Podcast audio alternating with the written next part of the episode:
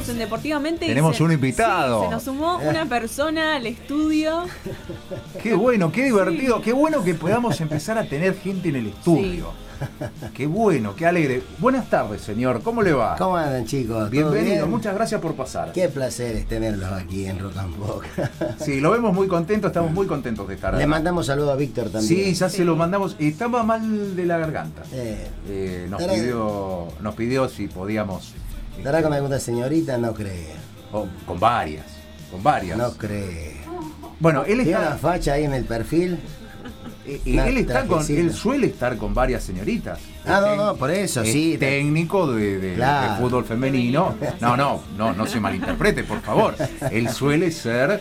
eh, suele estar rodeado de muchas señoritas. Sí, sí. Son deportistas, es otra, otro tipo de relación, Sí, obviamente. Bueno, profesional. sí, sí, vamos a aclarar porque Le mandamos no queremos, a. no queremos No, meter, meter la pata, Claro, no. sí, sí, no, por supuesto. No sabemos nada. No nos pregunten, no sabemos ni vamos a decir nada. No sabe, no contesta. ¿Cuál es su relación con el deporte? ¿Hizo deporte en algún momento? ¿Le gusta el deporte? ¿Es espectador de deporte? No, sí, hice deporte, jugué en Defensores de Pilar en Córdoba y jugué, cuando vine a Rosario a los 17 años, 16 para 17, vine a probarme Central. Eh, después eh, iba a jugar en blanco y negro en Alcorta y, y no, no se dieron las cosas porque no, eh, ya habían cerrado el libro de pase. Y, pero siempre jugué al fútbol de chiquito, desde los 5 años. Y después dejé, o sea, hice un poco y ya ahora no hago prácticamente nada. Siempre ese deporte, nunca te interesó otro. No, no hice karate 6 años. Usted no, no, no nos diga nada. ¿Qué posición ocuparía el señor en un equipo de fútbol? A ver si usted adivina en qué posición jugaba o jugó. Defensor o arquero se me viene a la mente, pero no sé, quizás estoy muy lejos. Yo lo veo, lo veo, como lo conozco, un aguerrido marcador central. Yo, la verdad, nunca. No, usted no puede opinar si usted sabe No, yo usted, yo no, usted yo ya no. vio el final de la película. Mi viejo, mi viejo puede, puede decir que no, no, yo no tengo ni idea de qué posición juega. Pero yo lo veo jugando de. Eh, yo creo que un. un siete, de 7 yo lo veo jugando. Un, un Barros Echeloto llegando hasta el final y tirando el centro para que venga Palermo y la enchufe hasta el fondo del arco. ¿Lo vemos así? Vamos a escuchar la, la respuesta de La respuesta es la siguiente. Siempre jugué de, de 11, soy zurdo, así que Ay, que casi. jugué de 11 y... Estuvo bien, ¿eh? Estuvo Casi, bien. casi. Estuvo cerca. Y, y durante, ah, de- después de grande, siempre jugué de, de 2. Siempre jugaba de 11, pero en, en el equipo si faltaba el 6 o el 2, me ponían de 6 o de 2. Por la característica y el temperamento que tenía. ¿A quién se parecía como, como, como el 11?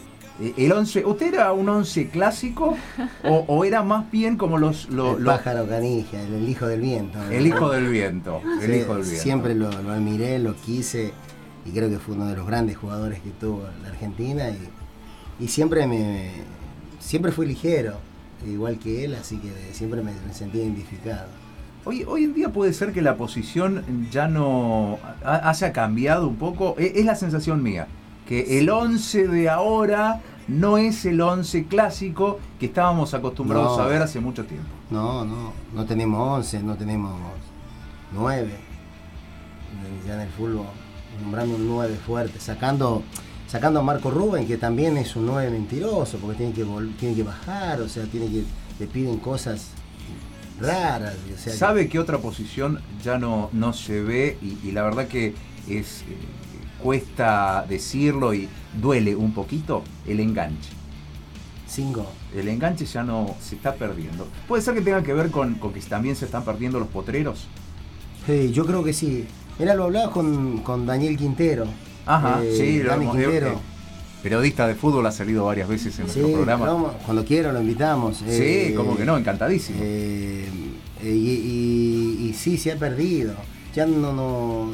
Daniel Quintero creo que fue uno de los. Después hubo uno, pero eh, ahí. eh, pero es- ese 5 pesado. es- eh, también tuvimos el que estuvo en News All Boys, como que se llama, el que lo sacó campeón a Newell, el Morocho. Ahí sale, ahí sale, ahí sale. No me sale, con mucha de central me cuesta hablar. de- no, ¿cómo que se llama el, el- el gordito? Bueno, ahora no me va a salir. Y de- Eh, y- de y de- 5 jugaba, de 5, el negro que lo sacó campeón de Ñuble. Que lo trajo a también a. Oh, bueno. Bueno, lo, lo saco Estoy un poco de ahí y lo buscamos en la, en la compu, por eso lo tenemos. Y de central, ¿qué jugadores tiene como, como referente? Que le- Hoy. o, hoy o, o de O de épocas tiempo, anteriores, sí. que le haya gustado ver, que se acuerde. Ah, no, a mí me gustaba Kempes. Ajá. Tuve la posibilidad de verlo en el clásico cuando hizo el gol también. Ah, sí, también estuvo. Estuve ahí que se sorprendió el partido Sí, cuando claro. hizo el gol. Bueno, pero independientemente de eso, me encanta Daniel Quinteros, por favor, que cinco. Eh, bueno, ahí Uliambre, pero te estoy hablando eh, después y, y de- más adelante me gustaba, me gusta eh, Marco Rubén, hoy eh, te puedo nombrar Lord Chelsea, Coleman, eh, señores jugadores, ¿no? ¿Qui- ¿Quién está? Sí, Palma no era un jugador que a mí me, gustara porque no, no, no tenía la fuerza. Si, bien tenía esa cintura ahí, pero a mí me gusta más el jugador eh, fuerte que cortaba. Yo, yo vi el Palma ya retirándose. Si bien corría, no era un jugador. Había que respetarlo, me encantaba, pero me gusta más el jugador aguerrido, el que. Y Palma era delicado, era un jugador exquisito, ¿no? O sea, Claro, sí. tenía el redondo, me, me- me- si me hablas de, de- de- de eso. Usted sabe que recién cuando usted nombraba eh, los jugadores, yo le iba a preguntar por Redondo. Por favor, Redondo era un jugador. Yo le iba a preguntar por el gringo jugadores. Yo, yo recuerdo de, de haber visto. pasa la pelota, pero no pasaba el jugador. o sea, Era- El tolo, el tolo, el tolo.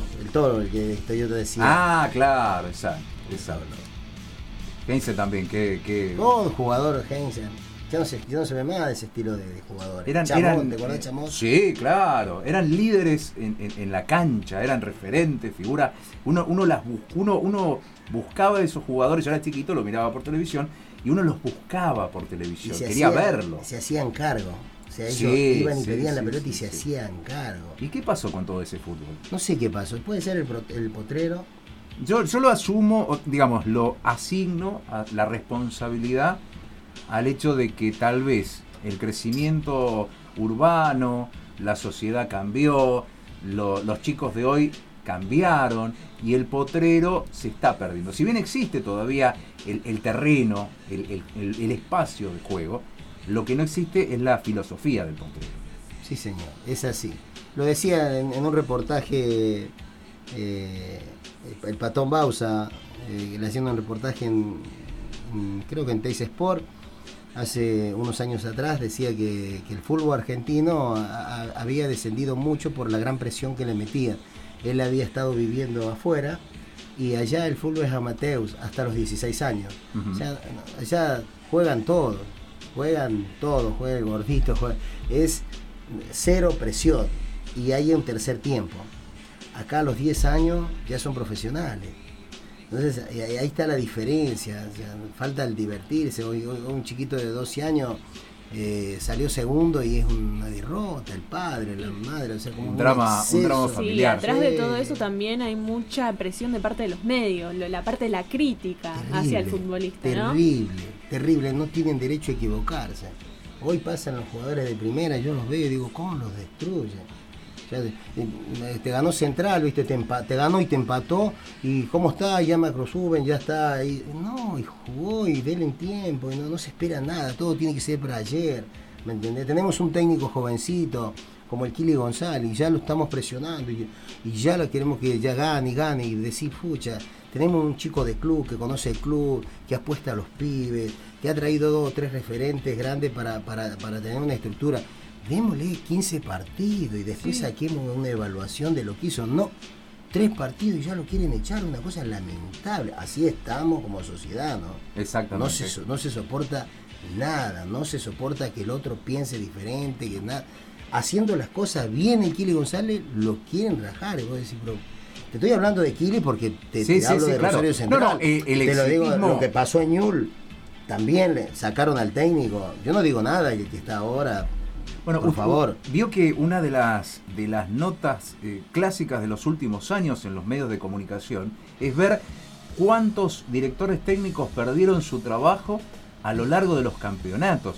Y, y uno, uno sigue los medios de comunicación, es decir, los diarios, las revistas, la televisión, y no es, no es posible que eso se haya convertido en un tema. O sea, charlamos sobre cuántos directores técnicos perdieron su trabajo en la fecha número 5 de, de- los campeonatos. Sí, con una injusticia y con una, con una eh, intolerancia y con una soberbia de parte de algunos periodistas, sin saber que hay atrás hay una familia, un cuerpo técnico, médico, porque atrás de un técnico hay como cinco o seis familias, un proyecto, que no, no son seis partidos, no, no estuvieron ni un mes y medio, no pudieron ni, armar nada y ya se tienen que ir. O sea, así, así los va también como sociedad, así los va. Ahora estaba escuchando, si está Chi- Chi- eh, Chiquitapia es porque está Chiquitapia, si viene Tinelli porque es Tinelli. Pero siempre tenemos ese gran problema de no ponerlos de acuerdo y no aceptar al otro. Eh, eh, tenemos, por eso Lanús fue Lanús, porque tenía por eso Vélez fue Vélez. Eh, y los grandes que han tenido. Ahí estaba viendo, Boca empató, ganó ayer, que se salvó.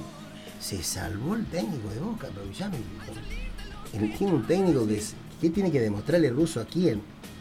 Eh, por, por Dios. Y vos decís, ¿salvó de qué? River, cuestiona a Gallardo. Ganó todo. ¿Qué le puede costear a Gallardo?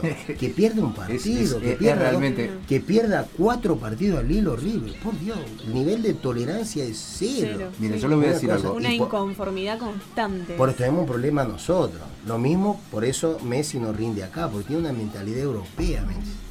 Y siempre comparándolo con, con- con el finado Maradona. Usted sabe que, hablando de Gallardo, yo soy seguidor del equipo de la otra vereda.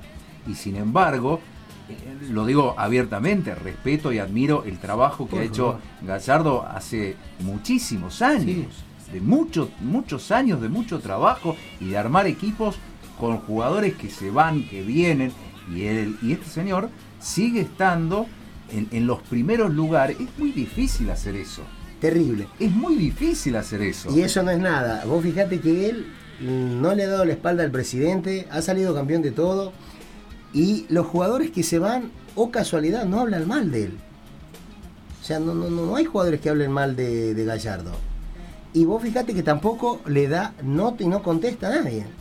Porque él sabe cómo es el juego. Contesta cuando él ya sabe. Y ya le ganó todo a Boca. Entonces lo pinchan, ¿viste? Y se viene el clásico. ¿Qué quiere que te conteste? Si ya ganamos todo. ¿Qué te puede contestar? O sea, sin soberbia. Lo hacía Ramón Díaz también. Y es, son eso, lo hacía Bianchi. Que eran grandes, ¿me entendés? O sea, eso es lo que nos falta al fútbol.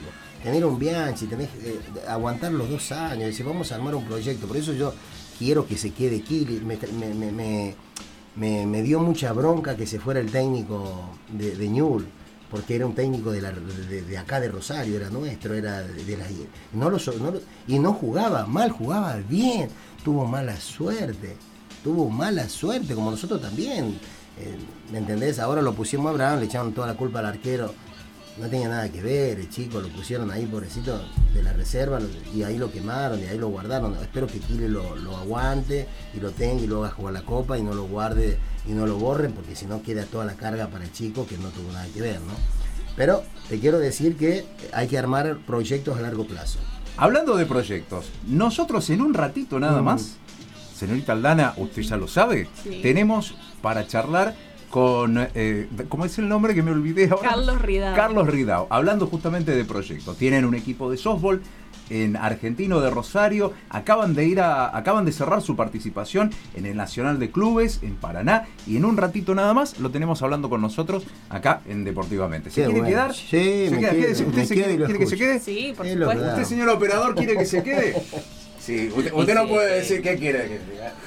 Vamos a una canción en un ratito y ya estamos con Carlos Ridao, entrenador de softball del Club Argentino de Rosario. Escuchábamos punto G de Cae Lenta. Perfectamente. Nuestros oyentes nos acaban de tirar el nombre que Tulio no recordaba. ¿Sabe quién era el jugador? ¿Cuál era? El Tolo Gallego.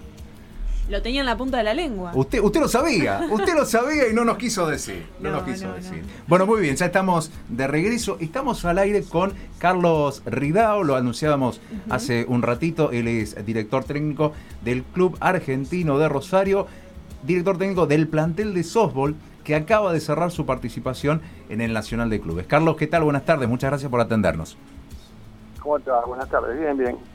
Gracias a ustedes por llamar. No, por favor. La primera pregunta que se nos viene a, a la mente es cómo es jugar eh, un deporte amateur, eh, bueno, en nuestra ciudad, en nuestra región. Contanos un poquito eso.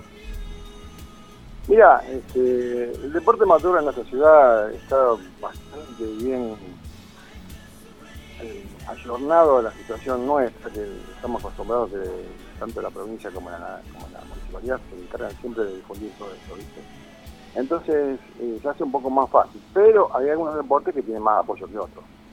El nuestro particularmente estamos siendo apoyados, pero eh, siempre gracias al, al todo lo que consiguió el Club Argentino, que nos apoyó mucho para que podamos viajar. Y bueno, todo también mucho más a pulmón, ¿viste? Eso un poquito funciona así acá, en este deporte por ahora. Pero lo que tenemos viento a favor eh, es que mm, este año hemos salido- el año pasado hemos salido campeones mundiales, campeones panamericanos, y eso ayuda mucho a, a ayuda un montón. Carlos Aldana te habla. ¿Cómo te van, Dana? Bien, ¿Todo bien? ¿Y Todo bien. cómo es jugar competitivamente un deporte así en nuestro país? O sea, yendo más amplio. Mira, de todo depende de la planificación y a dónde quiera llegar uno. Nosotros estamos en los primeros pasos porque nosotros en el 2019 no existíamos. Nos formamos, venimos toda la familia de béisbol y decidimos este, jugar softball a raíz de todo un, todo un emprendimiento y todo, todo el viento esto que estamos todos con el softball y bueno, y decidimos eso. ¿Cómo, cómo funciona? Y bueno, todo el emprendimiento personal, toda gente que trabaja, deja el trabajo y se va a entrenar. Eh, sectorizado por un poco por el tema de la planificación de gimnasia, bueno, todo depende, todo mucho de la voluntad de cada uno, ¿viste? Y bueno, y después bueno, el tema de la indumentaria y el tema de los útiles para softball, tanto en el exterior. Entonces, todo, todo, todo esto, todo esfuerzo personal. Por ahora funciona así. Y aprovecho que, lo, que nombraste al béisbol. ¿Qué diferencias hay con el softball? O sea, entre el softball y el, y el béisbol. ¿Qué diferencias hay? Mira, todos dicen que son pocas las diferencias, pero cuando vos lo, puedes, lo, lo empezás a jugar a buen nivel, te das cuenta que la diferencia es muy grande. La mayor diferencia a simple vista es la pelota y la distancia entre bases. Pero el béisbol te da más tiempo para pensar y el softball es más explosivo. Entonces, los que están acostumbrados a jugar al béisbol se dan cuenta que acá no tenés mucho lugar al error. Casualmente, este, se han perdido algunos partidos sobre la hora por alguna limitación un poco de, de deporte, ¿viste? No acostumbrado a jugarlo. Pero está, está muy bueno, está muy bueno. Aparte la pelota, la máxima velocidad llega a 102, 103 millas por hora. Acá se tira de más cerca y el promedio son 115 millas por hora con respecto al béisbol. O sea que viene mucho más rápida la pelota. Por lo cual es mucho más lo que hay que saber y lo que, lo que hay que estar acostumbrado a batear. Depende de todo eso. Está muy bueno, está muy bueno, está muy bueno porque inclusive la competencia ultra, ultra todo, de, todo lo- de todas las partes de Argentina, ¿viste? Tiene toda parte del equipo de software, entonces es muy fuerte. El fenómeno es muy importante. O sea, que en béisbol había 4 o 5 equipos nada más nacionales. Acá hay 16, 17, 18. o Eso es lo sea, que vivimos. o sea que el softball es un deporte de mucha reacción, que hay que estar atento constantemente si lo comparamos con el béisbol, como decías vos.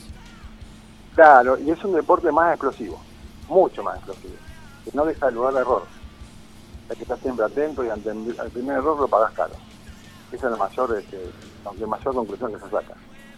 Y la mecánica del picheo es mucho más difícil que la, la mecánica del picheo del, del béisbol. El picheo es el lanzador.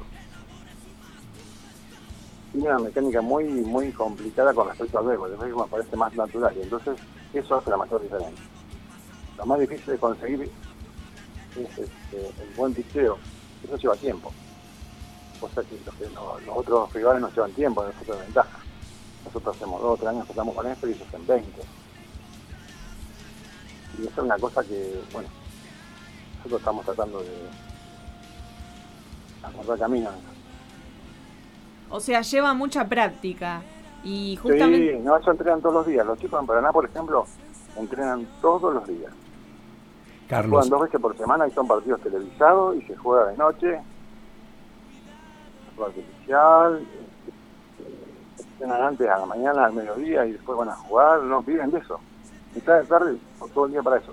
Carlos, recién no nombrabas, recién nombrabas Paraná. Y nosotros sabemos que ustedes están recién llegados de Paraná, a donde fueron a competir con, digamos, los mejores equipos que tiene hoy la Argentina en un torneo llamado Nacional de Clubes. ¿Qué nos podés contar de esa experiencia? Mira, la experiencia fue la, nuestra primera vez, fue alucinante. Esta vez nosotros, eh, al ser primerizos en el torneo, no, nos toca to- entrar en la categoría más baja. Pero como, como el tema de la pandemia, se juntó la categoría C y D juntos en un solo torneo. O sea, nos tocó jugar contra equipos de una categoría superior a la nuestra, una, una ronda round robin, o sea, todos contra todos, y todos los partidos fueron ajustados. 3 a 1, 2 a 1. Entonces eso para nosotros tiene un valor agregado muy importante. Carlos, ¿y cómo suele ser un entrenamiento de softball? Y se arranca mucho físicamente, y después, de- después que se hace todo lo físico, se arranca después por la parte de táctica. Trabaja la defensa y por último el ataque. Uno- el entrenador o el que está manejando la práctica se da cuenta qué es lo que le hace falta al equipo y en base a eso va, va entrenándolo. Normalmente un- uno entrena lo que le falta. Después hay una rutina básica y uno después va mejorando para un lado o para el otro. Tiene un poquito así. Y eh, en base al equipo, ¿cómo, cómo se organiza? ¿Cómo se conforma? Ah, bueno, el, el equipo, a ver, ¿cómo te lo puedo explicar fácil? El equipo funciona una defensa, que son los nueve que están con el guante, y un ataque que son el, el line-up de los bateadores. Espontáneamente depende, de una vez que el equipo defiende y consigue los tres aulas, lo elimina a tres bateadores, pasa a atacar. Así por espacio de siete periodos. O sea, cada periodo tiene una defensa y un ataque. Por siete periodos tipo que ataca, trata de anotar carrera y después defender en la defensa que no anoten. Y así funciona. Carlos, eh, eh, vos sabés que hay deportes, nosotros hemos hecho esta misma pregunta con el básquet, con el rugby, hay deportes que se retroalimentan con el público, donde el público, por ejemplo el tenis, donde el público juega un papel muy importante en el desarrollo del partido. ¿Cómo es en el softball? Porque ahora están jugando Ah. sin, eh, sin público y, la verdad es que no, sabe, no conocemos eh, ¿Qué, incidencia tiene el público dentro de un partido de softball? Bueno, es una gran pregunta la que hiciste, porque hay es otra gran diferencia con respecto al béisbol. Acá en el, en softball es más deporte de caballeros, solamente hay que alentar al equipo, al equipo, propio. El público normalmente no se mete con el equipo rival, pero en el béisbol sí, en el béisbol se trata de viste cómo hacen cuando tiran los tigres en, en básquet, que tratan de espantarlo cuando para que se confunda, esas cosas, acá en el softball no pasa, es más de caballero como el rugby. Entonces, la incidencia sería un poco que gritan un poquito, pero no es tan importante como en el béisbol. Y ahí se siente, se siente mucho. Todos venimos del béisbol, casi todos va. El, 80, el 70-80% de los jugadores del plantel venimos del béisbol. Y bueno, Rosario, vos sabés que la cuna del béisbol en Argentina fue los primeros eh, jugadores de fueron para profesional salieron de acá de Rosario. Así está Ganto. Carlos, nombraste que era un deporte más de caballeros, o sea que el porcentaje de mujeres es muy bajo. No, caballero por la caballero porque por el protocolo, por la forma de, de jugarlo, con la etiqueta. Eh, no, la- las mujeres son parte fundamental de este deporte. Tienen su división y tienen mucha competencia, mucha competitividad. No, no, no. Cuando yo dije caballero quise decir este, por la forma de ser. No, no, no. Ah, Se nota, se nota mucho, se nota mucho, la, eh, la mujer juega mucho al, al softball. Y está muy difundido y es más, en Estados Unidos hay ligas muy importantes de softball. Inclusive pagan becas para que vayan a jugar y todo. No, no, muy alto nivel. Carlos, recién nombrabas. Disculpa. Seguís, seguís, perdón. Sí, continúa, continúa, yo no. Recién hablabas de los Estados Unidos y te iba a preguntar por esto que sucedió el año, el año pasado, donde la selección argentina de softball derrotó al, eh, al seleccionado de Estados Unidos para terminar siendo campeón del mundo. Es una cosa A que es... Japón, a Japón, a Japón Claro, la pero-. Pero, pero siendo todas potencias del deporte.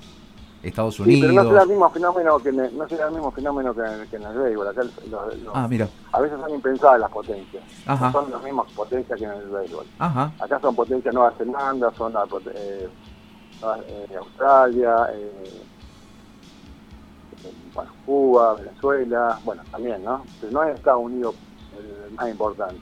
Ajá. El más importante acá es Nueva Zelanda y Japón. Bien. Y en la por final. de. Y en la final derrotaron a Japón. La final se derrotó a Japón, aunque se había perdido en el partido de Ron Robin.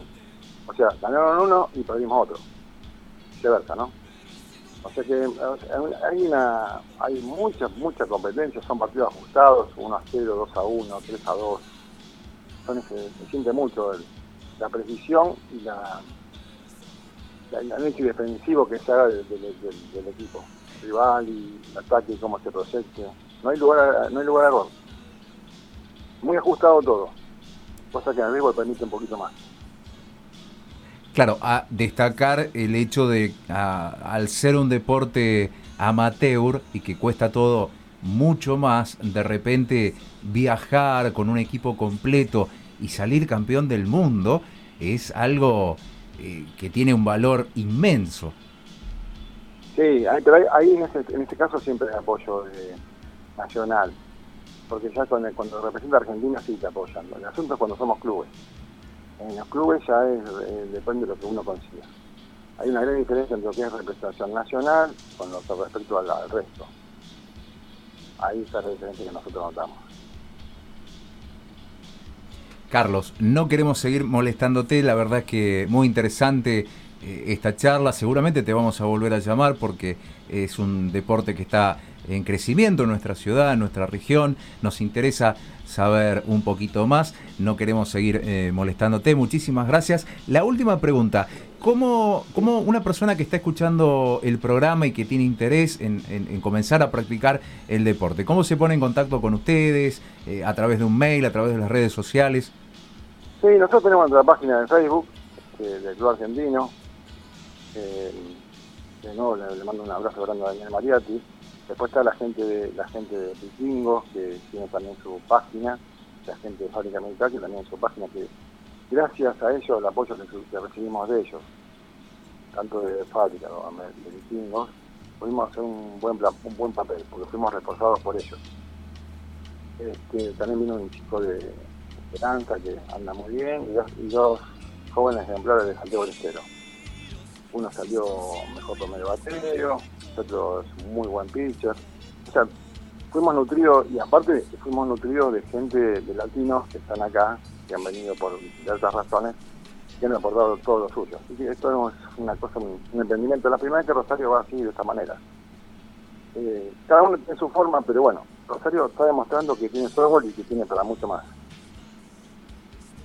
Qué bueno, qué bueno que se hayan podido integrar y ojalá que podamos seguir este, Creciendo. creciendo en el, en el deporte y ojalá también que podamos ver más competencias eh, acá en nuestra Sí. en nuestra ciudad. Carlos, una vez Sí, más, muchísimas último Sí, sí, sí. a- a mi asistente, porque si mi asistente, sin, sin él no hubiera podido hacer nada, sin Arturo Petrone no podría haber hecho nada, porque él me, me- me apoya en todo, hace- organiza todo, haga- hace que nada falte, que le, que le plantea el nuestro, el propio argentino que es un, son todas unas personas. Eh, Muchísimas le agradezco mucho todo, le agradezco mucho todo la oportunidad, pero bueno, esto va a ser, va a ser, este, es un puntapié importante para seguir avanzando.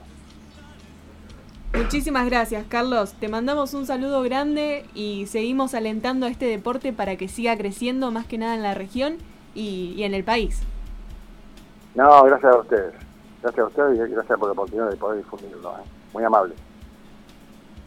Y ahí hablábamos con Carlos Ridao, director técnico de softball. Escuchábamos la Versuit que hable de vos y también escuchábamos un mensaje de voz, justo. Yo no voy a hablar. Era para usted el mensaje. Sí, pero no. Me, me- me dejó, me dejó Helado. sin palabras. Bueno, le mandamos un, un cariño y un abrazo enorme a, a Julia, que es, este, es mi prima. Bueno, Es mi prima. Y como todos los primos, me quiere y me cuida y me apoya para que pueda salir adelante. Y ahí está, del otro lado, escuchando, Escuchando. el programa. Y le vamos a mandar todos los besos y todos los abrazos. Bueno, ya está por venir los chicos de, de Mundo Circo. sí, nuestros, nuestros vecinos. Vamos a ver si, creo, creo que ya están llegando. Vamos a hacer el pase. Así como Pablo Gentilcori hace el pase con nosotros, nosotros, Nosotros, vamos a hacer el pase. así es. ¿Sabe por qué? Porque nos corresponde. No, porque podemos hacerlo, porque tenemos la libertad y porque además el año pasado no teníamos vecinos de horario y Es no verdad, lo hacíamos. es verdad. No podíamos hacerlo. Estábamos nosotros solitos. Usted, usted, me, explico? usted me está sugiriendo que, que comience la práctica deportiva. Si quiere, sí, no, lo- no lo voy a obligar. No lo, no lo voy a obligar. Bueno, de mi parte, saludarlos, agradecerles muchísimo que, que hayan estado compartiendo con nosotros estas dos horitas de programa. La hacemos con mucho cariño, con mucho amor. Nos encanta lo que hacemos. Walter, el operador, el campazo de la, de la operación técnica, ¿algún saludo? ¿Algo para cerrar? Y a mi familia, a mi viejo que pasó por acá, por la radio. Qué grande, ¿eh? Qué Sí, grande, Tulio. Muchísimas gracias. Les mandamos un abrazo grande. un buen aporte hoy. Gracias por, por, por pasarte este ratito por acá. Y mi vieja que está acá también escuchándome. La estamos viendo, le mandamos un saludo. Y a mi perro que me están esperando acá, y cuando vuelva van a, van a hacer un quilombo, me lo, voy a escuchar todo el, todo el barrio de los ladridos. Siempre como- contentas las mascotas tuyas. Sí, sí, sí, siempre. Eh, ¿Vos viste que hace un ratito abrieron la puerta acá y entró uno de mis perros y se lo Ay, llevó? no, Y- no. No lo vimos, no, No, lo vimos. no, lo Ahora- lo vamos a ir a, a saludar. Bueno, muchísimas gracias por haber estado ahí. Nosotros nos volvemos a encontrar. ¿Cuándo? El próximo jueves ¿A qué hora? a las 18 horas, ¿Para hacer qué? deportivamente. Chao, un abrazo grande.